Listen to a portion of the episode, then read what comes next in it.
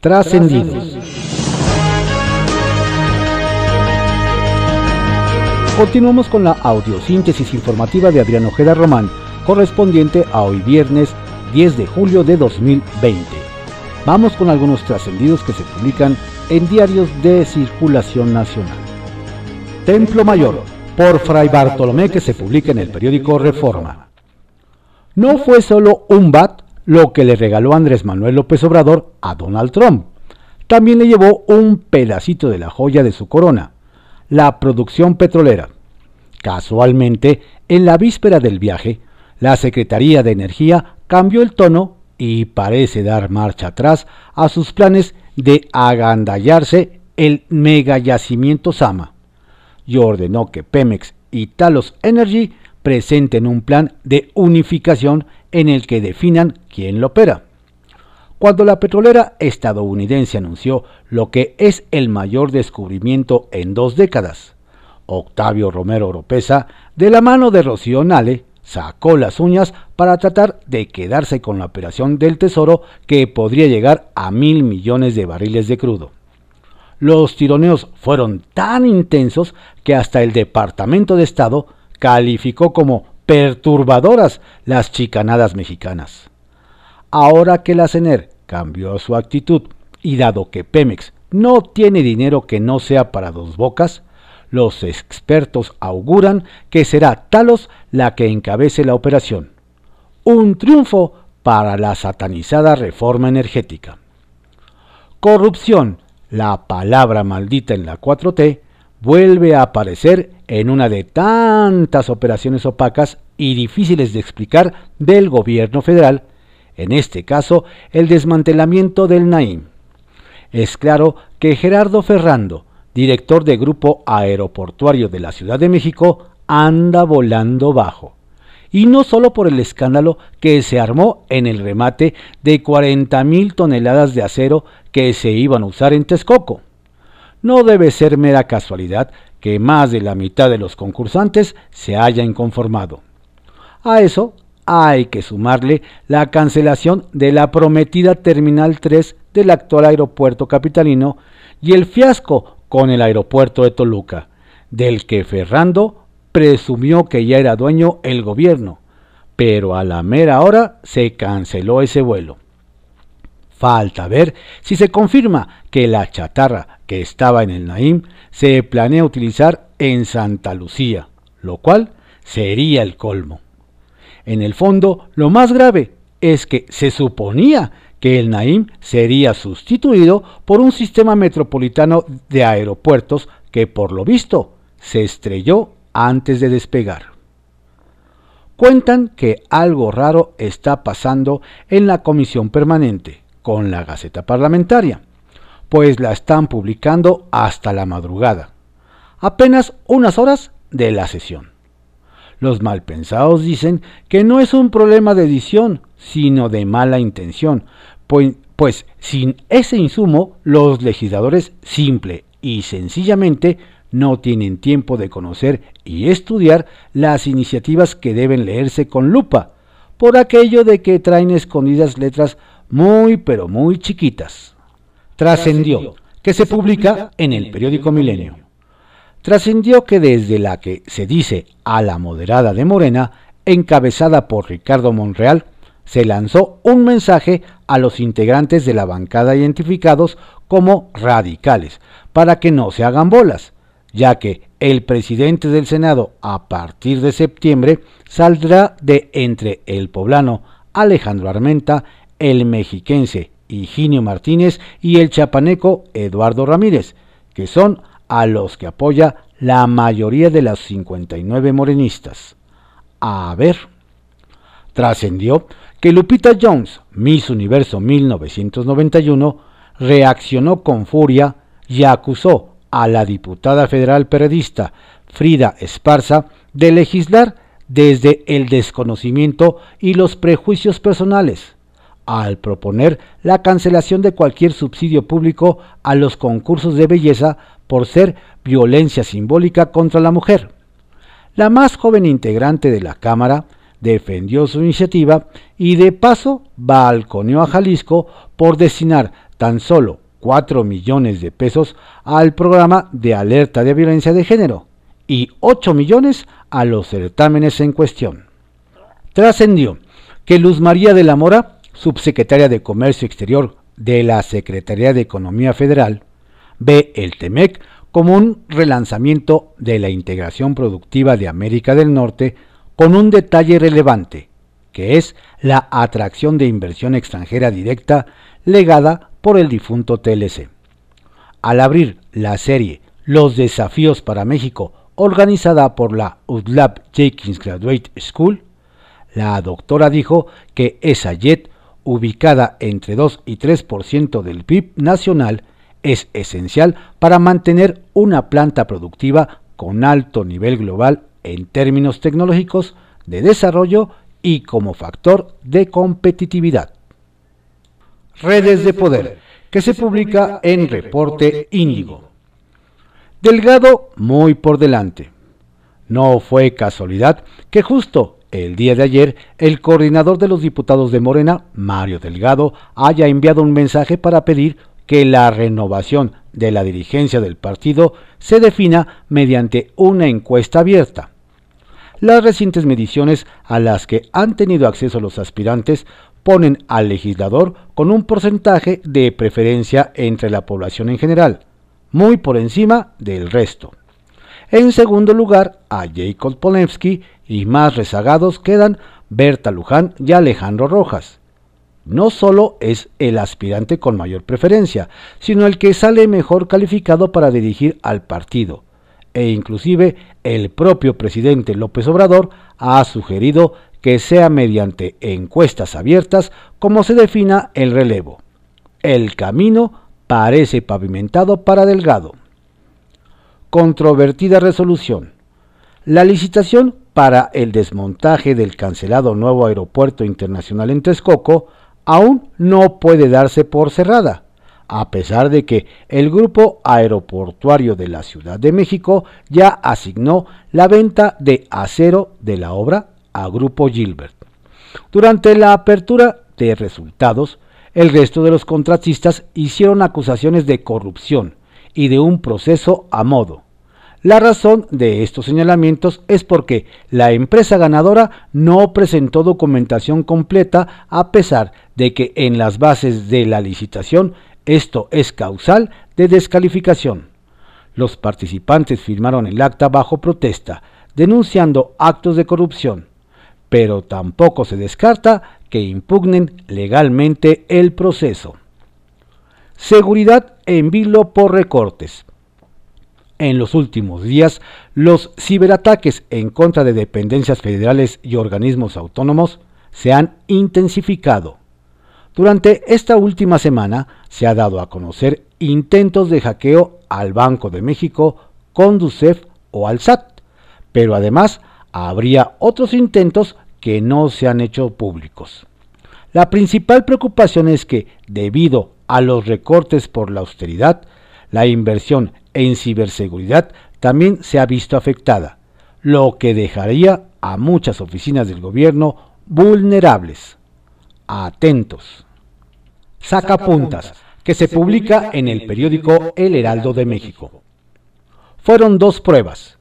Nos platican que fueron dos y no solo una prueba de COVID-19 las que se aplicó el presidente López Obrador para su viaje a Washington.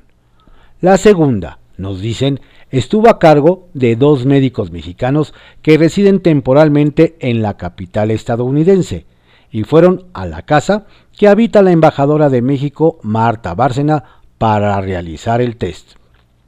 Bárcena se aplicó. Hablando de la embajadora Marta Bárcena, la comitiva presidencial coincidió en que entregó buenas cuentas.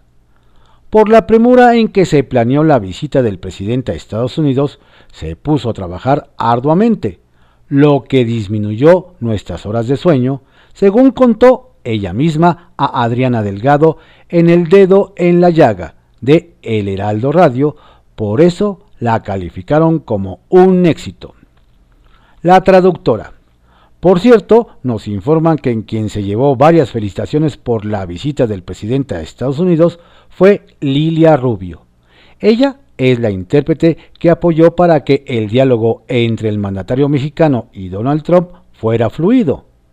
Nos hacen saber que ha colaborado como traductora con Yasser Arafat, Bill Clinton, Bill Gates, Ernesto Cedillo, Vicente Fox y George W. Bush. Delgado el puntero. Despunta el diputado Mario Delgado en la carrera por la presidencia de Morena, atorada porque la dirigencia interina rechaza una encuesta abierta. El legislador cuenta con 36.6% de apoyo de acuerdo con la encuestadora Massive Calder. Su más cercana contendiente, Jacob Polemski, tiene 23.7%, y esa ventaja, nos aclaran, la tiene sin hacer campaña. Apoyo de peso. Visto bueno dio el presidente de la Jocopo del Senado, Ricardo Monreal, al ingreso básico universal impulsado por la oposición para dar hasta 3.700 pesos a personas que hayan perdido su trabajo por la pandemia. El Zacatecano llamó a buscar fórmulas para que ese proyecto se unifique con la política social de la 4T y sobre todo definir de dónde saldrán los recursos. Confidencial, que se publique en el periódico El Financiero. Arrecian choques en Morena, con Porfirio. Esta vez, Porfirio Muñoz Ledo quiso quedar bien al afirmar que en su gira por Estados Unidos el presidente López Obrador se volvió a poner la banda presidencial. No habló como líder de un partido político y tomó una línea que todos esperábamos, no de polarización, sino de unidad nacional. Aún así, como respuesta, vino un duro ataque en redes de su compañero de partido, Pablo Gómez. Por aquello de la banda tricolor Porfirio, Andrés Manuel la ha llevado todo el camino. Lo que ocurre es que algunos creen que tal banda consiste en ser acartonado, convencional, hipócrita, doble, cuidadoso, cosas propias de los políticos de antes como tú podrás comprender. Delgado retoma pugna contra los iluminados. A través de un video en sus redes, Mario Delgado retomó la pelea por la presidencia nacional de Morena y arremetió contra los que se sienten iluminados o que tienen más derechos que otros. Demandó también cerrarle el paso a las trampas, a las exclusiones, a la simulación, a los arreglos en lo oscurito de grupos. Con un mensaje directo a Berta Luján, quien se opone a las encuestas, Delgado insistió en que nuestro líder, Andrés Manuel López Obrador, nos dio una recomendación, que la gente decida a través de nuestras encuestas. No hay que tenerle miedo a las decisiones del pueblo. Eso es muy de los conservadores. Madero ya se vio. En 2021, además de 67 ayuntamientos, 67 síndicos y 33 diputados locales, en Chihuahua estará en disputa la gobernatura de Chihuahua, que actualmente ocupa el panista Javier Corral, quien anda muy contento luego de la aprehensión de su antecesor César Duarte. En medio de esa alegría, que envolvió a algunos chihuahuenses, el senador Gustavo Madero ya se vio y ayer mismo se destapó para buscar la candidatura del PAN a la gubernatura. Aunque aún falta un año, el legislador tomó la decisión de una vez arrancar, colgado del triunfo de Corral con la aprehensión del expriista. Comparecencias en el Senado. Tras la visita del presidente López Obrador a la capital de Estados Unidos, donde se reunió con Donald Trump, tanto el canciller Marcelo Ebrard como la secretaria de Economía Graciela Márquez serán llamados a comparecer ante la Comisión de Relaciones Exteriores y la Junta de Coordinación Política del Senado, que preside Ricardo Monreal. El objetivo, nos cuentan, es que rinda su informe sobre el viaje del mandatario las nuevas cartas de la Cancillería. En el periplo que implicó llevar y traer al presidente López Obrador a Washington, hubo dos figuras en el equipo de la Cancillería que cobraron relevancia. Primero, la embajadora de México en Estados Unidos, Marta Bárcena, encargada de coordinar en apenas unas horas una cena entre empresarios en la Casa Blanca. Y del otro lado, quien aparentemente logró superar la prueba de fuego fue el recién nombrado director de América del Norte, Roberto Velasco, el joven aprendiz de Marcelo Ebrard que se dedicó a atender peticiones de entrevistas. Efectos colaterales del TEMEC. A propósito de la entrada en vigor de las nuevas reglas para el funcionamiento del TEMEC, los consumidores de celulares y de computadoras podrían verse afectados por las recientes reformas a la Ley Federal del Derecho de Autor y al Código Penal Federal. Estas nuevas normas prohíben meterle mano al teléfono o los equipos de cómputo si eso implica romper los sellos digitales que el fabricante pone en el producto. Así, los talleres que no sean centros autorizados quedan vetados y la gente de bajos recursos deberá gastar más por una compostura. Pepe Grillo, que se publica en el periódico La Crónica. Monreal abre la puerta. El senador Ricardo Monreal vuelve a las primeras planas. Lo hace al dejar abierta la posibilidad de discutir de manera formal en el Congreso mexicano el ingreso básico universal. Es una demanda que recorre el continente ante el golpe devastador de la crisis económica que se vive como consecuencia de la pandemia del coronavirus. Monreal habló en un foro internacional. Reconoció que se han estado buscando alternativas para hacer realidad el ingreso básico en el entendido de que proteger a los grupos más vulnerables de la sociedad es responsabilidad de cualquier Estado democrático como lo es el de México. Los impactos negativos de la pandemia incluyen un incremento notable de la pobreza en el continente y se requiere soluciones innovadoras para esta nueva realidad, como sería un ingreso básico universal. Cuento de mascotas. No se metan con las mascotas. En Palacio tienen mascotas consentidas, pseudoperiodistas que van de paleros, y en buen número. Afanoso, este grupo de mascotas siempre se despierta temprano para acompañar a sus dueños y a veces, si hace falta, dobletean a las 19 horas. Pero si alguien se atreve a cuestionar su ir y venir por la alfombra, las mascotas se victimizan y buscan una autoridad que les haga justicia. Lástima que las mandaron a paseo. Excomulgada. La Comisión de Honor y Justicia de Morena resolvió, dicen en un comunicado, sancionar a Alejandra León Gastelum con la cancelación de su registro como protagonista del cambio verdadero.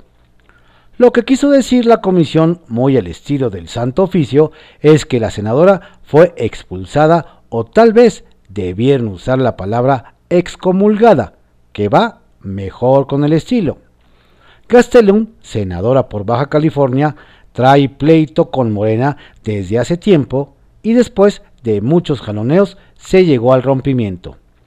El pecado cometido es haber estado demasiado cerca de Jaime Martínez Veloz, que fue candidato a gobernador por el PRD, que es el partido que ahora le abre las puertas a la senadora. Aunque la falta era evidente, dicen los que saben, que Morena argumentó hasta el último momento porque en el Senado cada voto cuenta, pero que la expulsaron y ya tiene un voto menos si se suma a la bancada del PRD, prácticamente inexistente, será un milagro político. Piratas impunes. Sigue adelante la ofensiva cibernética en contra de instituciones financieras del Estado mexicano. Piratas del espacio virtual han atacado a la Conducef, al Banco de México y también al sistema de administración tributaria, el SAT. Afirmó que la información confidencial de los contribuyentes nunca estuvo expuesta. El sitio web de la institución sí padeció, al menos durante tres horas, los efectos del ataque. La cuestión es que no son ataques aislados, sino que forman parte de una acción orquestada que hasta el momento no ha podido contrarrestar la policía cibernética del gobierno, a pesar de que no son ataques sorpresa, sino anunciados de manera general.